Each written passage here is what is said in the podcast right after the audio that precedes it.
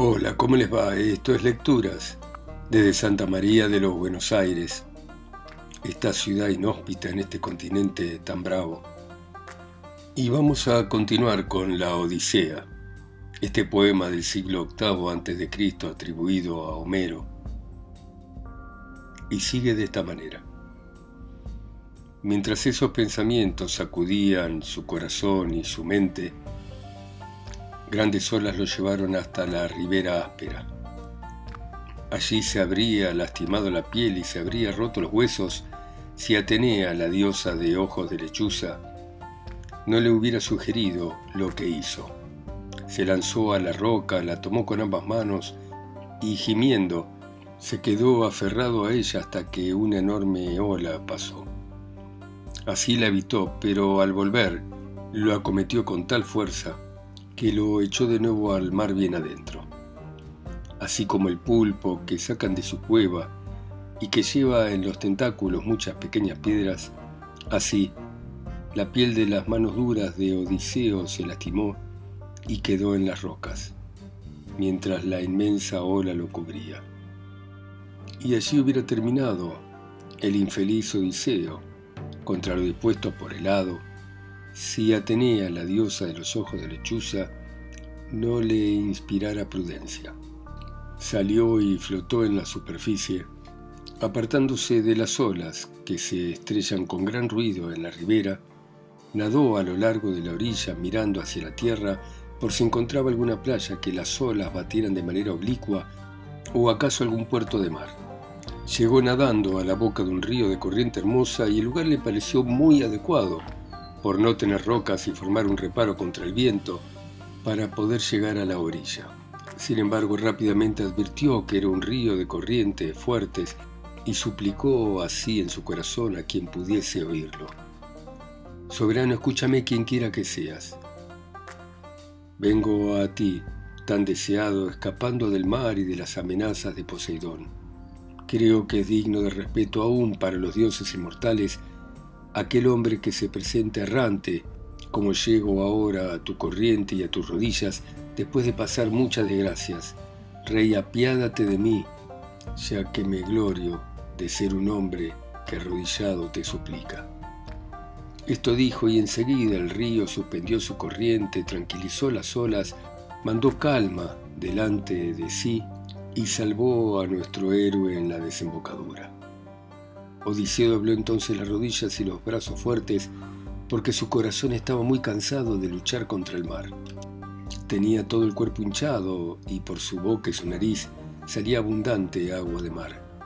Y falto de aliento y con la voz quebrada, se quedó tendido y sin fuerzas, porque le pesaba un tremendo cansancio. Cuando ya respiró y recobró el espíritu en su corazón, Desató el velo de la diosa y lo tiró al río que corría hacia el mar. El velo se lo llevó una ola grande en dirección a la corriente y pronto Ino lo tuvo en sus manos. Odiseo se alejó del río, se echó al pie de unos juncos, besó la tierra fértil y gimiendo, a su espíritu bondadoso así le hablaba. ¡Ay de mí! ¿Qué no sufro? ¿Qué, ¿Qué es al fin lo que me va a ocurrir? Si paso la noche junto al río, tal vez la helada o el rocío me acaben y yo así exhale el último aliento a causa de la gran debilidad que tengo si una brisa de hielo viene del río antes de rayar el alba. Y si subo las piedras y duermo entre los arbustos espesos de la selva, alejándome del frío y el cansancio, y entonces me venga el sueño dulce, allí temo ser presa de las fieras. Sin embargo, después de meditarlo, se le ocurrió que lo último era lo mejor.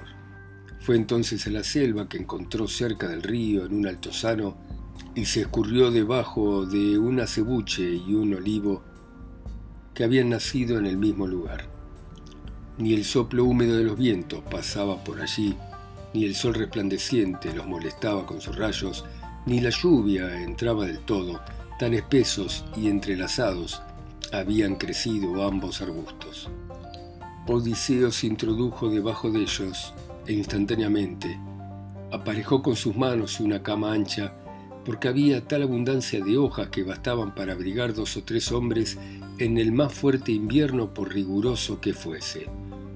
Mucho le agradó ver al paciente divino Odiseo, que entonces se acostó en el medio y se cubrió con una gran cantidad de ellas.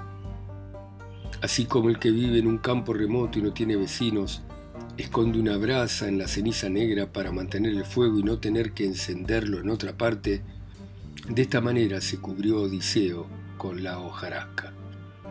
Y Atenea le infundió en los ojos un sueño dulce y le cerró los párpados para que cuanto antes se librara del terrible cansancio. Canto sexto. Odiseo y Nausicaa. Mientras dormía el divino y paciente Odiseo rendido del sueño y del cansancio, Atenea fue al pueblo y a la ciudad de los Feacios, los cuales habitaron en lo antiguo la espaciosa Hiperea junto a los cíclopes, soberbios varones que les causaban daño porque eran más grandes. De allí lo sacó Nausito, semejante un dios, y lo llevó a Esqueria, lejos de los hombres industriosos, donde vivieron construyó un muro alrededor de la ciudad que levantaron, edificó casas y templos para las divinidades y repartió campos. Pero ya entonces, vencido por la parca, había bajado al Hades y era rey Alcínoo, cuyos consejos eran inspirados por los propios dioses.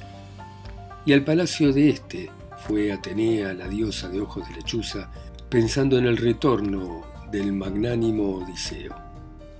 Atenea entró en una estancia labrada con gran dedicación, donde dormía una doncella, parecida por su naturaleza y su hermosura a los inmortales.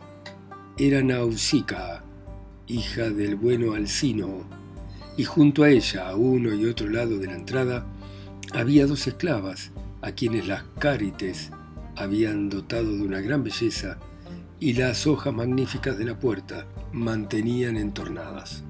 Como un soplo de viento, Atenea se lanzó a la cama de la joven, se puso sobre su cabeza y le empezó a hablar, tomando el aspecto de la hija de Diamante, el famoso marino, que tenía la misma edad de Nausicaa y que le era muy querida. De esa manera transfigurada, dijo Atenea la de los ojos de lechuza. Nausicaa, ¿Por qué tu madre te parió tan perezosa? Tenés descuidadas las vestiduras tan espléndidas y está cerca tu casamiento, en el cual tendrás que llevar lindas ropas, dando parte también a los que te conduzcan.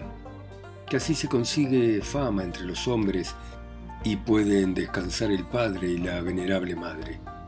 Vayamos entonces a tomar un baño tan luego como salga la aurora y te voy a acompañar y te voy a ayudar para que enseguida tengas todo listo, porque no se va a prolongar mucho tu doncellez, porque ya te pretenden los mejores de todos los feacios, cuyo linaje también es el tuyo. Vamos entonces, habla con tu padre para que mande preparar las mulas y el carro en que vas a llevar los cíngalos y los espléndidos cobertores antes de que salga el sol para ti es mejor ir de este modo que no a pie, porque los lavaderos están a gran distancia de la ciudad. Después de haber hablado a Atenea, la de ojos de lechuza, de este modo, se fue al Olimpo, donde dicen que está la mansión eterna y segura de los dioses, en la cual ni la agitan los vientos, ni la lluvia la moja, ni la nieve la cubre, porque el tiempo allí es sereno constantemente sin nubes, y en cambio la envuelve una claridad esplendorosa, y en ella disfrutan una dicha, una alegría perdurable, los dioses bienaventurados. Allí fue entonces la de ojos de lechuza tan pronto como hubo aconsejado a la doncella. Pronto llegó la aurora, la de los dedos rosados y de hermoso trono, y despertó a Nausicaa, la de hermosas vestiduras, y la doncella, admirada del sueño que había tenido, fue al palacio a contárselo a sus padres, y a ambos los encontró adentro. A su madre que estaba sentada junto al fuego con las siervas, hilando lana de color púrpura, y a su padre cuando iba a salir para reunirse en consejo con los príncipes ilustres, porque los más nobles feacios lo habían llamado. Se detuvo en Nausicaa cerca de su padre y le dijo esto, Padre querido, ¿no podrías prepararme un carro alto de ruedas fuertes en el cual pueda ir al río para tomar un baño y lavar los hermosos vestidos que tengo sucios? A ti también te convendría llevar vestiduras limpias cuando con los varones más importantes deliberas en el consejo. Además tienes cinco hijos en el palacio, dos que están casados y tres que son florecientes mancebos, y cuantas veces van al baile quieren llevar vestidos limpios, y esas cosas están a mi cuidado. Así le dijo, porque le dio vergüenza nombrar las florecientes nupcias a su padre, pero él entendiéndolo todo, le contestó con estas palabras. No te voy a negar ni las mulas ni cosa alguna, querida hija. Anda y los esclavos te van a preparar un carro de fuertes ruedas, alto, provisto de tablado. Dicho esto, le dio la orden a los esclavos que lo obedecieron prontamente. Aparejaron fuera de la casa un carro de ruedas fuertes propio para mulas y trayéndolas las uncieron al yugo. Mientras tanto, la doncella sacaba de la habitación los vestidos y los colocaba en el carro pulido. Su madre le puso en una cesta toda clase de manjares y viandas, le echó vino en un cuero de cabra y cuando aquella subió al carro, le entregó aceite en una ampolla de oro, a fin de que se ungiese con sus esclavas. Nausicaa tomó el látigo y tomando las riendas lustrosas, azotó las mulas para que corrieran. Estas arrancaron con estrépito y trotaron ágilmente, llevando a la doncella y sus vestidos, que no iba sola, con sus criadas. Tan pronto como llegaron a la hermosa corriente del río, donde había unos lavaderos perennes con agua abundante y cristalina, para lavar hasta lo más sucio, desuncieron las mulas y las llevaron hasta el río para que pudieran comer el dulce pasto. Tomaron un baño, luego buscaron en el carro los vestidos, los llevaron al agua profunda y los pisotearon en las pilas, compitiendo unas con otras quién podría hacerlo mejor. Después que los hubieron limpiado, quitándole toda la suciedad, los tendieron de manera ordenada sobre las piedras de la costa que el mar lavaba con gran frecuencia. De nuevo se volvieron a bañar, se ungieron con aceite y se pusieron a comer a orilla del río, mientras los vestidos se secaban bajo los rayos del sol. Apenas Nausicaa y las esclavas se hubieran saciado de comer, se quitaron los velos y jugaron a la pelota. Y entre ellas, Nausicaa, la de los brazos blancos, comenzó a cantar como Artemis que se complace en tirar flechas y va por el altísimo monte Erimanto o Taigeto, donde se complace persiguiendo jabalines o ciervos, y en sus juegos participan las ninfas agrestes, hijas de Zeus que lleva la égida, complaciéndose Leto en contemplarlo, y aquella levanta su cabeza y su frente por encima de las demás, y es fácil distinguirla aunque todas son hermosas. De igual manera, la doncella libre todavía, sobresalía entre las esclavas. Pero cuando ya estaba a punto de volver a su hogar, unciendo las mulas y plegando los vestidos, Atenea, la diosa de ojos de lechuza, ordenó otra cosa para que Odiseo recordara del sueño y viese a aquella doncella de ojos lindos que debía llevarlo a la ciudad de los feacios. La princesa arrojó la pelota a una de las esclavas, pero erró el tiro y la echó en un remolino hondo y todas gritaron muy fuerte. Entonces despertó el divino Odiseo y sentándose discurrían por su mente y su corazón estos pensamientos. ¡Ay de mí! ¿Qué hombres habitarán esta tierra a la que he llegado? ¿Serán injustos, salvajes, violentos? ¿O serán hospitalarios y temerosos de los dioses? Desde aquí soy yo la gritería femenina de jóvenes ninfas que viven en las altas cumbres de las montañas en la fuente de los ríos y en los campos cubiertos de hierbas. Por ventura estoy cerca de hombres con los que pueda hablar, voy a probar a salir e intentar descubrirlo. Hablando así, el divino Odiseo salió de entre los arbustos y en la selva espesa rompió con su mano fuerte una rama frondosa con que pudiera cubrir su desnudez. Se puso en camino de igual manera que un león montaraz, confiado en sus fuerzas, que sigue andando a pesar del viento o de la lluvia o de que le arden los ojos, y se echa sobre los bueyes, las ovejas y las ciervas, porque el vientre le incita a que vaya a una casa e intente tomar el ganado. De esa manera había de presentarse Odiseo a las doncellas de hermosas trenzas, aunque estaba desnudo, porque la necesidad lo había obligado a eso. Y se les apareció horrible, sucio por el sarro del mar, y todas escaparon dispersándose por las orillas. Pero la hija de Alcino se quedó sola e inmóvil, porque Atenea le dio ánimo a su corazón y la libró del temor a sus miembros. Siguió entonces delante del héroe sin escapar, y Odiseo pensaba si convenía rogar a la doncella de lindos ojos, abrazándola por las rodillas o suplicarle desde lejos y con dulces palabras que le mostrase la ciudad y que le diera con qué vestirse. Pensándolo bien, me pareció que lo mejor sería rogarle desde lejos con una voz suave, no fuese a molestarse la doncella si le abrazaba las rodillas. Y entonces dijo estas dulces e insinuantes palabras. Yo te suplico, reina, seas diosa o mortal. Si eres una de las diosas que poseen el cielo ancho, te encuentro muy parecida a Artemis, hija del gran Zeus, por tu hermosura, tu grandeza y tu natural. Y si naciste de hombres que viven en la tierra, dichosos mil veces tu padre, tu venerable madre y tus hermanos, porque su alma se debe de alegrar a todas horas de manera intensa cuando ven a tal retoño salir a bailar.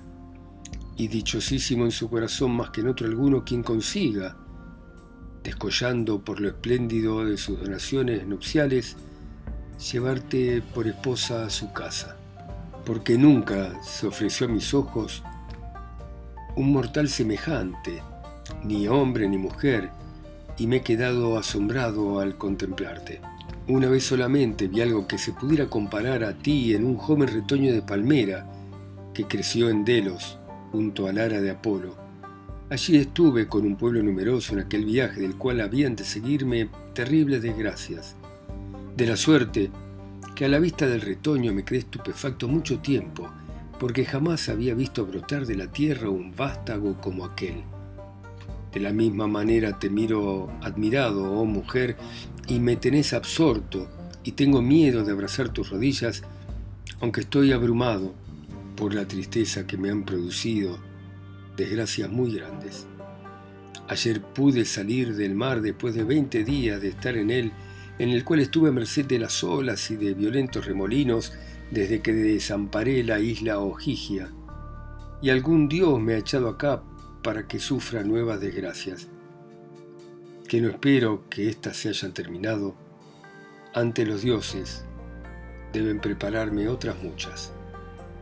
Pero tú apiádate de mí, reina, ya que eres la primera persona a la que me acerco después de tantos males y desconozco quiénes son los hombres que viven en esta comarca. Te pido que me muestres la población y que me des algo para atármelo alrededor del cuerpo, si al venir trajiste algo para envolver la ropa, y que los dioses concedan cuanto desee tu corazón, marido, familia, felicidad, porque no hay nada mejor ni más útil que el que gobierne en su casa el marido y la mujer con el mismo ánimo y concordia, lo que produce gran pena a sus enemigos y mucha alegría a los que los quieren, y son ellos los que más aprecian sus ventajas. Nausica, la de brazos blancos, le contestó, Forastero, ya que no me pareces malo ni insensato, sabe que el mismo Zeus distribuye la felicidad a los malos y a los buenos, y si ha decidido para ti esas penas, debes padecerlas con paciencia, pero ahora que has llegado a nuestra ciudad y a nuestra tierra, no te faltará vestido ni ninguna de las cosas que por decoro ha de alcanzar alguien que suplica como tú. Te voy a mostrar la población y te voy a decir el nombre de sus habitantes. Los feacios son los dueños de la ciudad y la comarca, y yo soy la hija del magnánimo Alcino, de quien es el imperio y el poder entre los feacios dijo y dio esta orden a las esclavas de hermosas trenzas. Deténganse, esclavas. ¿A dónde huyen por ver a un hombre? ¿Acaso piensan que es un enemigo? No hay ni habrá nunca un mortal terrible que venga a hostilizar la tierra de los feacios, porque a estos, los inmortales, los quieren mucho. Vivimos separadamente y nos rodea el mar alborotado. Somos los últimos de los hombres y ningún otro mortal comercia con nosotros. Este es un infeliz que viene perdido y es necesario ayudarlo, porque todos los forasteros y pobres son de Zeus, y cualquier pequeño regalo que se les haga les es grato. Entonces, esclavas, denle de comer y de beber y lávenlo en el río, en un lugar que esté resguardado del viento. Así dijo. Las esclavas se detuvieron, se animaron mutuamente, hicieron sentar a Odiseo en un lugar abrigado conforme a lo dispuesto por Nausica, hija de Alcínoo, dejaron cerca de él un manto y una túnica para que se vistiese, le entregaron en ampolla de oro líquido aceite y lo invitaron a lavarse en la corriente del río. Y entonces el divino Odiseo les habló diciendo esto, Esclavas, aléjense un poco para que lave de mis hombros los restos del mar y después me unja con el aceite, del cual hace mucho que mi cuerpo se ve privado. Yo no puedo tomar el baño delante de ustedes porque me daría vergüenza ponerme desnudo entre jóvenes de hermosas trenzas. Así dijo Odiseo, y las esclavas se apartaron y le fueron a contar todo a Nausicaa. Bueno, muy bien. Continuaremos mañana a las 10 en punto hora argentina, como siempre. Ustedes en sus países, ciudades, continentes, islas o pueblos, escuchando mi voz acá sola y lejos en Santa María de los Buenos Aires. Chao, hasta mañana.